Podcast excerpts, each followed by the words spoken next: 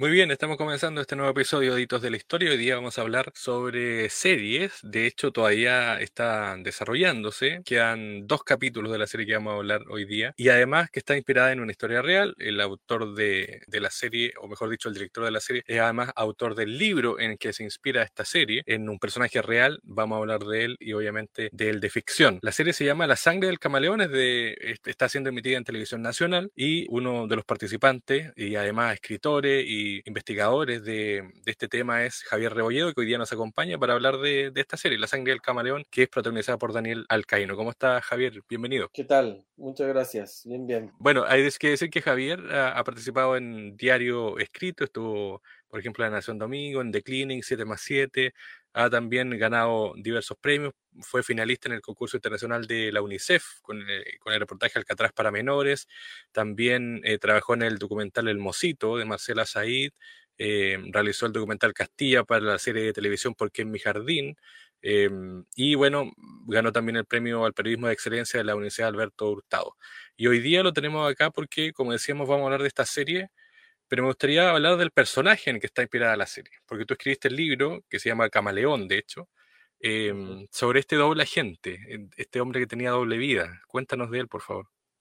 Bueno, el personaje se llama Mario Lara, eh, es un personaje de ficción, hay que decirlo. Una cosa es la novela periodística y otra cosa es eh, La sangre del camaleón, por eso que tienen dos títulos distintos, el libro y la serie, y también los personajes tienen dos nombres distintos. el personaje de real, digamos, de la, del libro periodístico, eh, se llamaba Mariano Jara y él se llama Mario Lara. Entonces, las acciones que llevan a cabo eh, Mario Lara son distintas a las del personaje del libro. Por eso se trabajó con, con bastante libertad, te diría, por, pensando en una ficción. Justamente porque había que el consejo de la guionista, de la co-guionista, que es Cecilia Ruz en este caso, eh, que es una guionista profesional que me ayudó mucho en este, en este trabajo, me explicó que el personaje tenía que estar mucho más metido en las historias que, que sucedían. En la vida real, Mariano Jara funcionó como pantalla. Entonces teníamos que hacer un personaje que estuviese metido, realmente comprometido con la historia, que es lo que uno está viendo hoy día en la serie. Un tipo que está en, la, en, digamos, en el transporte de las armas, que está en las misiones, etcétera. No que funciona solo como pantalla, sino que es es actor, digamos, de, las situaciones. Entonces, desde esa perspectiva, es la historia de un hombre, de un multimillonario que está metido en la crema innata de la dictadura, que tiene locales nocturnos, que se mete con las principales mujeres de la noche de la época, que además tiene 17 caballos, es presidente del club hípico, tiene 17 locales, en ese tiempo es más grande que ITES, es del mismo tamaño que Falabella más o menos en el fondo un tipo millonario, tiene una muy buena situación económica y aparenta ser un tipo de derecha, digamos, francamente derecha. Sin embargo, lo que esconde es que él es el bodeguero de las armas del Partido Comunista y que trabaja en una célula muy sensible de logística, que es la que no solo acopia, sino que también traslada las armas del Partido Comunista en un periodo de tiempo muy complejo, que es el año 85-86, que es cuando, cuando se empieza a decidir el año decisivo que se llamó posteriormente, que como lo llamó el Partido Comunista, que era el año para votar a Augusto Pinochet. Es decir, se decide la internación más grande de Latinoamérica, que es Carrizal Bajo, y se organiza el atentado, el magnicidio en contra de Augusto Pinochet, donde terminan muriendo siete de sus escoltas, no se logra matarlo, pero fue un evento que yo considero que fue fundamental, digamos, para, para la transición a la democracia, si uno quiere, como los mecanismos de presión para la transición a la democracia. Entonces, una historia muy interesante donde una de las premisas es nada es lo que parece, ninguno de los personajes están siendo sinceros dentro de la dentro de la obra, digamos, a lo largo de la serie, porque siempre están constreñidos. Gina no puede ser, no puede decir lo que realmente siente. Valenzuela también pretende. Mario también siempre está pretendiendo algo y todos se manejan en esta pesadilla, digamos, de luces nocturnas y de, entre comillas, belleza y de drogas y de alcohol, bajo un sistema invisible que oprime con una fuerza constante muy fuerte, invisible, pero muy poderosa. Y en ese sentido, bueno, tú decías, la serie está, se trabajó por sí sola. ¿Cómo fue, cómo se concretó la serie primero? Porque sé que esto lo postularon a, un fondo eh, y también, bueno, después escribirlo, redactarlo, encontrar gente. Bueno, se, acercó en primer lugar después de una entrevista que di en la radio Bio Bio, Daniel Uribe, que es un productor cinematográfico que tiene una productora que se llama eh, Inteligencia Colectiva, y me propuso la idea de transformar esto en una, en una serie, en una película, le gustó la historia. Yo le dije que mi intención era ser guionista, empezar a trabajar en guiones y dirigir también, que no tenía experiencia, pero que si él quería y estaba dispuesto a eso, yo estaba dispuesto también en el fondo a ceder los derechos de la, de la novela para que se pudiera llevar a cabo la obra. Y así fue como nos, nos congeniamos, se hizo un teaser un teaser en el cual yo escribí el guion, Daniel lo, financió, bastante gente trabajó también de forma gratuita, como en el caso de, de Luciana Echeverría, de Daniel Caíno, de Pablo Ausensi, de Juan Pablo Galde, es una serie de, actores que eran entre amigos míos, conocidos, bueno, la Luciana era mi pareja, etc. Entonces, eh, de esa forma fuimos, construimos esto Em, y luego de, hacer el teaser, eh, postulamos al CNTV y ganamos el, fondo de el fondo histórico, digamos, para creación cinematográfica en la categoría de series. Y así se gestó el año 2018, lo ganamos el 2018 y se iba a grabar el 2019 en octubre. Y vino el octubre de 2019. Entonces después se iba a grabar en marzo de 2020 y vino el COVID. Y 2021, COVID y 2022 todavía nos quedaban eh, vestigios de COVID y una inflación galopante, así que finalmente repactamos todo, Daniel se movió ahí para poder hacerlo y logramos hacer la serie en cuatro capítulos. En cuatro capítulos, originalmente estaba pensada para ocho capítulos, finalmente se hizo en cuatro capítulos, producto de todas estas vicisitudes que te expliqué. Eh, capítulos más largos de lo que eran originalmente los ocho, pero con una reducción de capítulos y alargamiento de la duración de cada capítulo. Y hay trabajo de, guion también, es decir, reajustar el, guion para cuatro capítulos. Imagínate, hubo que, hubo que cortar, pero con, con hacha, ni siquiera con tijera, fue terrible, porque hubo que sacar a varios personajes que yo le tenía mucho cariño, que eran algunos personajes más principales, otros también más secundarios, que eran importantes y que iban aportando harto a, este cóctel de, situaciones, digamos, dentro de, la, de esta dictadura, donde, como te digo, nada es lo que parece, todos están pretendiendo, todos están de una u otra forma agobiados, bajo una belleza de alguna forma exultante que intentan proyectar dentro de la noche, pero que por abajo se está matando, torturando, etcétera, todo, todo lo que pasaba en Chile durante los años 80. Ahí volaron hartos personajes, pero bueno, era lo que había que hacer porque era la única forma de hacer viable el proyecto y, pienso que de alguna forma también quedó mejor. Eh, a mí personalmente, a mí personalmente, digo, me gustan más las películas que las series. Me gusta cuando algo empieza y en 120 minutos, en dos horas, tú eres capaz de contar una, digamos, una, una historia completa ocho capítulos también era interesante, pero en alguna manera tú empezás a desarrollar otras tramas que son paralelas a la historia, empezás a alargar otras cosas, digamos, para poder eh, contar, que también es interesante, pero a mí me gusta más seguir la columna vertebral siempre de, la, de, una historia que se pueda contar más corto. Entonces también me, me vino bien el hecho de poder reducir estos eh, estos ocho capítulos a en realidad 6 eh, por 12, 6 por 3, a 240 minutos más o menos que quedó el, total de la serie. Y al momento de escribir, ¿cómo lo hiciste? ¿Fue, te sentaste, te sentaste ahí con el libro o mezclaste las dos cosas, eh, pusiste cosas nuevas? ¿Cómo fue el, trabajar con Iván? Bueno, trabajé con Cecilia Ruz, como te digo, que es una guionista profesional en toda, la, en toda la primera etapa del guion, que es como la estructura, digamos, cosas que era importante aprender y que me fue muy útil, por eso le agradezco mucho. Y con posterioridad, em, el trabajo consistió básicamente en recordar muchas cosas que yo había conocido durante el periodo de reporteo, de trabajo, digamos, distintos personajes que me llamaban la atención, algunos que había ido a entrevistar adentro al penal Punta Peuco, al penal Cordillera, otros torturadores que andaban libres, policías también, eh, etcétera. Y así fui construyendo, digamos, personalidades. Yo digo, uno nunca puede inventar o nunca puede crear sobre algo que no conoce, digamos. yo no creo en ese tipo de creación, digamos, en que uno invente algo, yo voy a escribir de la nieve y nunca he estado en la nieve, digamos. O sea, uno de alguna forma cuando está inventando algo, está inventando algo que ya está, digamos, que ya, que ya conoce y haces combinaciones de esta persona con esta otra persona y ahí quizás te sale un, un personaje interesante. Y eso fue básicamente lo que, lo que fui haciendo. Fue de gente que yo más o menos conocía, a la Gina le puse una característica, no voy a decir de quién, pero de una persona acá, de otra persona de allá, de otra de acá, a Álvaro Corbalán, a Valenzuela, perdón, también, de alguien que conocía acá, de quizá un personaje de cine también, y ahí con dos, tres, digamos, combinaciones y un batido, se termina haciendo el, el personaje. Y lo mismo con las situaciones, digamos, con las situaciones que, que ocurren dentro de la serie. Es muy, está hecha, digamos, dentro del código lo que se llama el film noir o el cine negro, que, es, que funciona con un, con un voiceover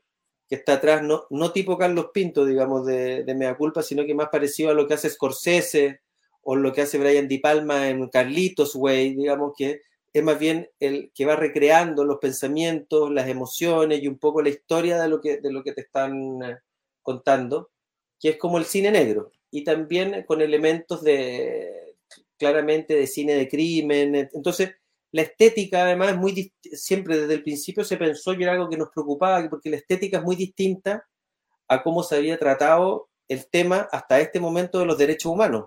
Siempre fue, digamos, con un respeto mayor, tú te fijabas y los colores eran opacos, deslavados, la música era triste, los personajes siempre estaban muy serios, todo muy respetuoso, digamos, con una, con una profundidad y una, y una pesadez que quizás eran necesarios. Entonces, la apuesta de nosotros era tocar esos mismos temas dolorosos, terribles, pero en medio de una cuestión que parezca una piñata, digamos, una fiesta como era, como era la dictadura, donde lo, las, las, virtudes son públicas y los vicios están escondidos detrás, digamos, en, en la parte privada, donde ocurre todo el horror de todas maneras, de todas formas. Y a propósito de las características, ¿cuánto de Mariano Jara hay en Mario Lara? a propósito de la realidad?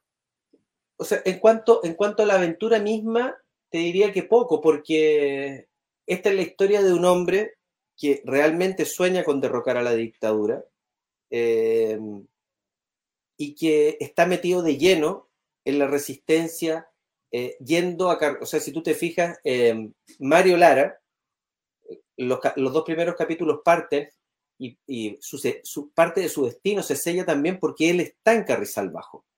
Él va a Carrizal Bajo a buscar armas. Está ahí, metido, donde las papas queman.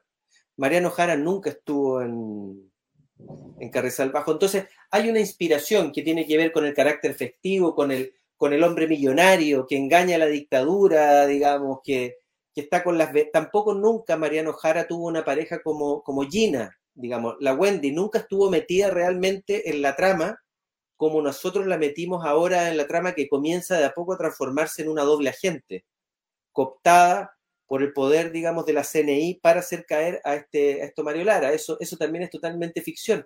Mariano Jara nunca tuvo una hija, por ejemplo, que fuese frentista, militante del Frente Patriótico Manuel, eh, del, del Frente Patriótico Manuel Rodríguez. Entonces, hay una inspiración, que es lo que dice al principio de la serie. Esta serie nace a partir de la idea o está originada a partir de la idea de Camaleón, doble vía de, un agente comunista, pero posterior a ello nos dimos la tarea de jugar un poco con los recuerdos que teníamos, digamos, de la dictadura, de otros eventos, de otros personajes, eh, y también de, mucha de la realidad que se había ido acumulando, digamos, con parte del trabajo periodístico, de escritura que yo había llevado a cabo durante mi carrera. Bueno, está el, como decíamos, el desarrollo, porque quedan dos capítulos todavía, pero ¿qué te ha parecido la, la por así decirlo, la respuesta? No sé. No sé si tuviste, me imagino que sí, tuviste tiempo de ver toda la serie completa y todo el tema, pero cuando se exhibe, eh, me imagino que pasa algo distinto ahí, ¿no? no es solo verla en la interna, sino que ya expuesto el trabajo, me imagino que hay un cambio ahí. Eh, sí, para mí estuvo bien. Nunca pensamos, digamos, que iba a ser un, un batacazo en términos de rating, pero fueron 500.000, 550.000 personas que estuvieron viéndola, digamos, durante, durante el primer y segundo capítulo y posteriormente en internet, en YouTube, digamos, creo que ya va cerca de los 90, 100 mil personas el, el primer capítulo y tiene poco más de 10, 12 días, digamos, al aire el primer y segundo capítulo. Entonces, se está hablando mucho de la serie, muchos comentarios, me, me han contactado ya los actores, y a directores, mucha gente, están contentos con, la, con el resultado. Les ha gustado esta propuesta, que era lo que yo te decía que estábamos preocupados, porque era algo que no se había hecho, digamos, y que pensábamos nosotros que había que hacerse, pero eso también siempre, cuando uno está jugando en ese, en ese límite, siempre es un riesgo. Y corres el riesgo de no ser comprendido, de ser tratado quizás de frívolo, etcétera, y eso no, era nuestra intención, pero entendíamos que podía, corríamos el riesgo de que, de que pudiera suceder. Sin embargo, no ha sucedido así. los comentarios han sido muy positivos. Dicen que es muy terrible, sí, muy violenta, sobre todo el primer capítulo, cuando está la tortura a Héctor, por ejemplo, con esa bolsa plástica, em, todo lo que pasa con, con, la, con la Gina también, con, con Álvaro Valenzuela, bien, lo que se viene ahora, digamos, la serie en general se va volviendo cada vez más, más claustrofóbica, digamos, la, la trama. Cada vez se va, el círculo se va estrechando más y hasta ahora estamos contentos, fíjate, estamos contentos con los, con los resultados. Eh, creo que así fue un bonito proyecto, mucha gente trabajó con mucho esfuerzo. Bueno, Luciana, eh, tuvimos por ejemplo la suerte de poder tener a Malucha Pinto junto con Carlos Fonseca, que ella tiene dos familiares detenidos desaparecidos y Carlos Fonseca es víctima de tortura en una escena donde son asesinados en un falso enfrentamiento por el director de la CNI. Ellos aceptaron hacer esa, escena. Entonces, el clima laboral que había, te digo, era muy, muy bonito en el sentido que todos dieron lo mejor.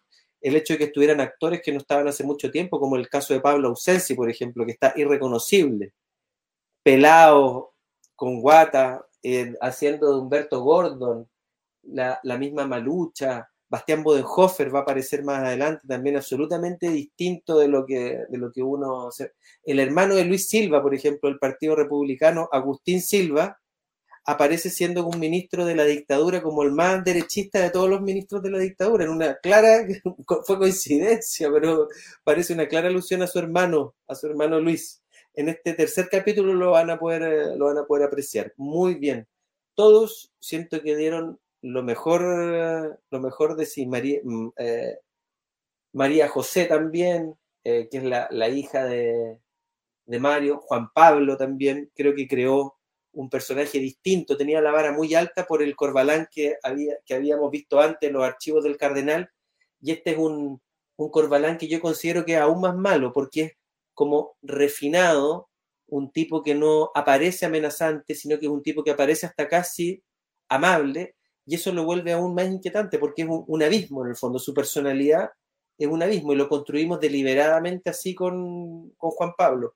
Te diría que cada, cada, bueno, y Daniel Alcaíno es un monstruo, yo siento que se come el personaje, lo, lo, hace, lo hace suyo, Luciana también, digamos, Luciana está, extraordinaria, siento.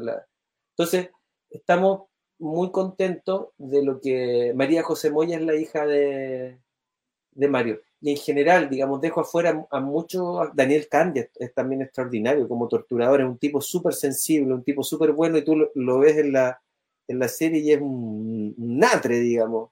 Entonces, todos bien, muy bien, personificados, inspirados, la gente de sonido, la gente de maquillaje, la gente de vestuario, todos trabajaron de forma maravillosa, con un, con un ánimo increíble. Entonces, quedamos muy contentos quedamos unidos, quedamos, de hecho nos vamos a juntar a ver el cuarto capítulo, todos juntos. Y em, en medio de todo esto, obviamente tú decías que el COVID, el, estallido social y todo eso jugó, no sé si a favor o en contra de que se estrenara este año, a 50 años del... A favor de que se estrenara este año, en contra de que se estrenara a tiempo, pero a favor de que se estrenara este año. Claro, y además que, em, ¿qué te pasa a ti con, más allá de la serie? Porque tú has escrito libros, obviamente has conversado con uno y otro lado, porque no es solamente entrevistar a, víctimas, sino que a victimarios. Y por lo tanto, ¿qué te pasa con este Chile que eh, por la serie, por ejemplo, poniéndola sobre la mesa, o otras historias que te ha tocado escribir. ¿Qué te pasa con un Chile donde todavía eh, hay gente que está de uno u otro lado y, no nos pasa como otros países que ya han asumido, por ejemplo, que no se puede justificar violaciones de derechos humanos, que no se puede justificar golpe de Estado, etcétera, etcétera? ¿Qué te pasa con, con esa división que todavía está? Sí, eh, digamos que yo eh, creo que es propio de lo que, de lo que uno ve que ha sucedido en, en Europa, en Latinoamérica también, en Brasil, digamos en Estados Unidos, con, con estos movimientos de derecha que se, erigen con, la, con las nuevas características de la, de economía social de mercado, digo, con las inmigraciones, con el outsourcing, con todo lo que genera y el auge de estos nacionalismos o liderazgos fuertes que pretenden, digamos, ofertones la polar en el cual se supone que van a traer el, el bienestar a la gente con más orden, con más nacionalismo, con más ejército, con más fuerza, etcétera, digamos, con, más seguridad, etcétera. Eh, creo que eh, es, ese es el mismo germen que está contenido en todas nuestras dictaduras, digamos, en las dictaduras militares que nos recorrieron de, de, arriba abajo. Entonces, no es raro que tengamos un José Antonio Caz que está vinculado con que justifique las violaciones de derechos humanos y que diga que él en realidad le parece rarísimo o que no cree que Miguel Krasnov sea tan malo, pasando por el aro, digamos, todo el que tiene 500, 600 años de, condena, él simplemente cree que no sea tan malo. Entonces, cuando él dice que no hay que juzgarlo por, su, por el pasado de su familia, por su papá, que fue oficial del ejército nazi, por su hermano, que fue analista que trabajó en conjunto con la DINA, eh, con su otro hermano, que también fue mencionado en, en, casos de, de violaciones de los derechos humanos en Paine, que él estaba chico, también él estaba chico, pero mira lo que opinas respecto a los principales violadores de los derechos humanos, es decir, muy en concordancia con toda tu familia, con lo que hizo toda tu familia. Entonces parece que una cosa es ser chico en el momento en que ocurrieron las cosas, pero parece que la herencia, la herencia de pensamiento eh, se transmitió de todas formas.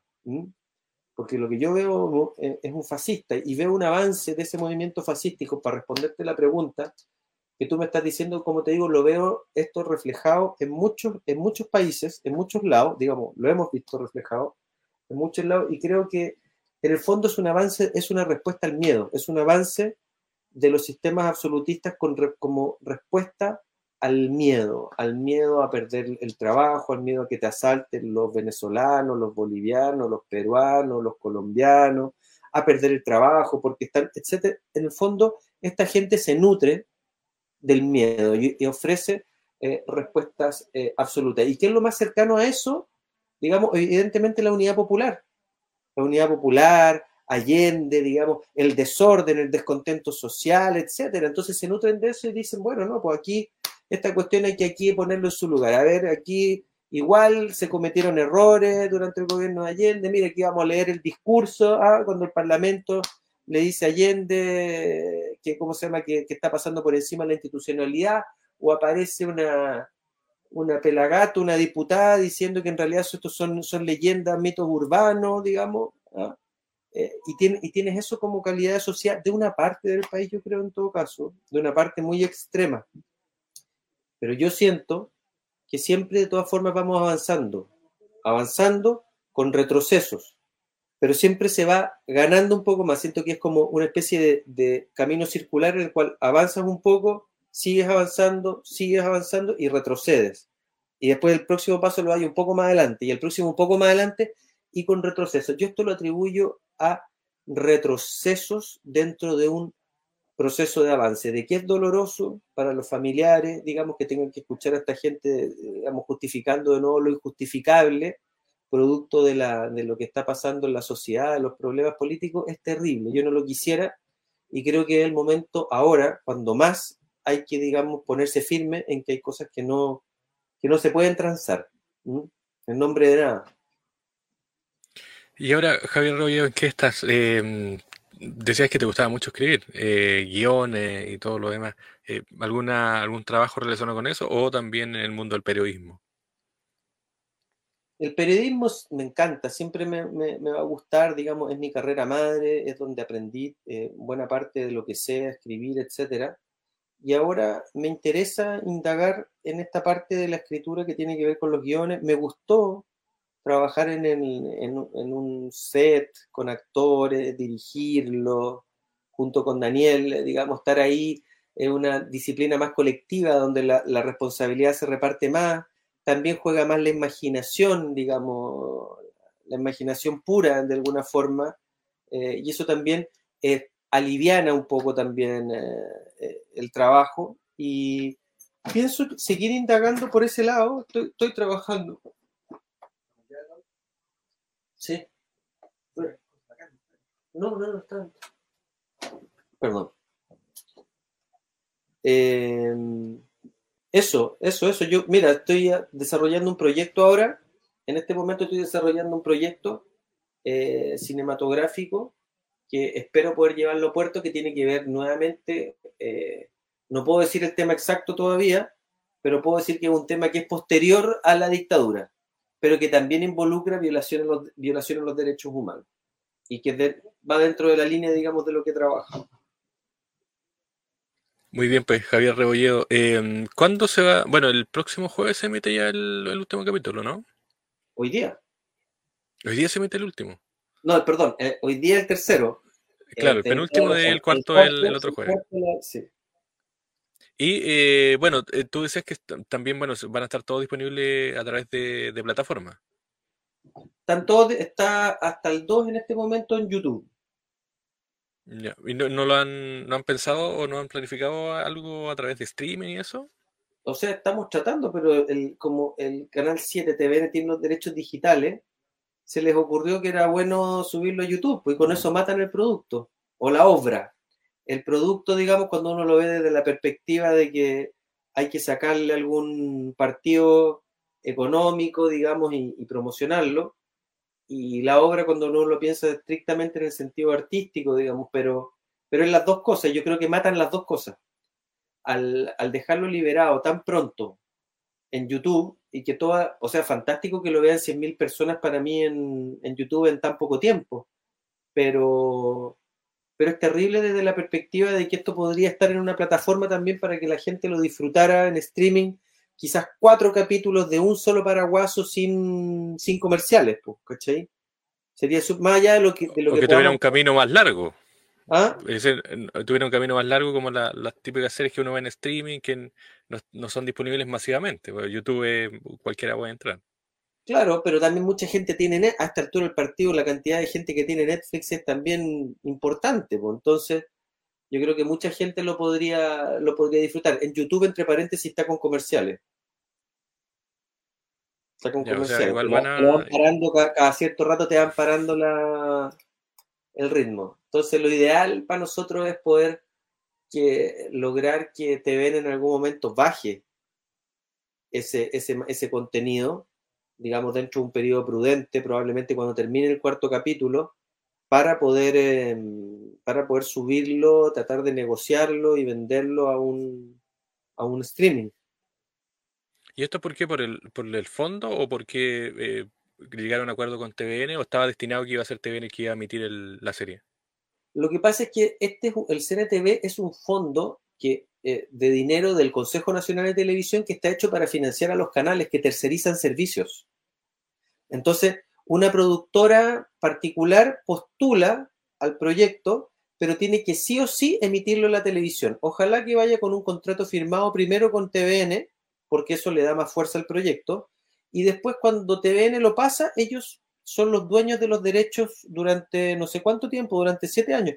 Uno lo hace, uno lo trabaja, uno contrata a los actores, uno escribe el guion, el productor hace toda la pega y después se, se le entrega a TVN y TVN hace lo que quiere con el producto. Así es.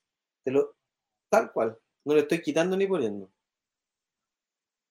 Entonces, bueno, es penca por ese lado. Es penca por ese lado porque. Bueno, espero que.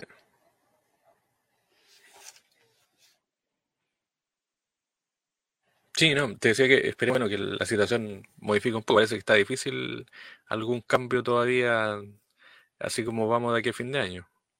Sí. Está difícil, está difícil, difícil. Muy bien, Javier. Eh, Javier Rebolledo, que es periodista, lo recalcamos. Eh, esta entrevista también está disponible en streaming, por si acaso. Va a estar en YouTube, Spotify, Facebook y otras plataformas. Así que, bueno, lamentablemente no, también tenemos que publicarla ahí.